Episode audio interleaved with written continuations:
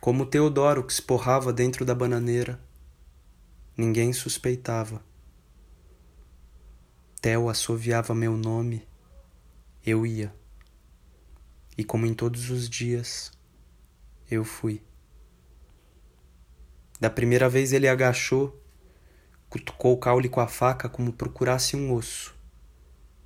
Não que me estendesse o canivete e dissesse: Tó, faz o teu furo. As coisas que Teodoro me demonstrava sem ensinar. Apegado na bananeira, ele meio esverdeado também, furioso, vesgo numa arrebentação que sei lá eu ele gostava que eu visse. Eu gostava de ver ele me vendo. Mas não sobrava gesto. A goela seca, meu sangue todo torto, uma vontade enguiçada e brava estorvando as minhas pontas. Vontade de enfiar a unha no Teodoro, relar nele.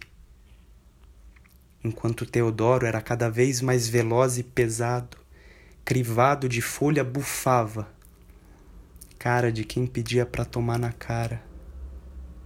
Botava para fora pingando, não me vendia um sorriso, um ai. Daí os bichos. Primeiro vinham as formigas, saúva, lava-pé, outras que não conheço. Seguia um galo ciscando no melado revirando tudo, parecendo dizer: É só isso então?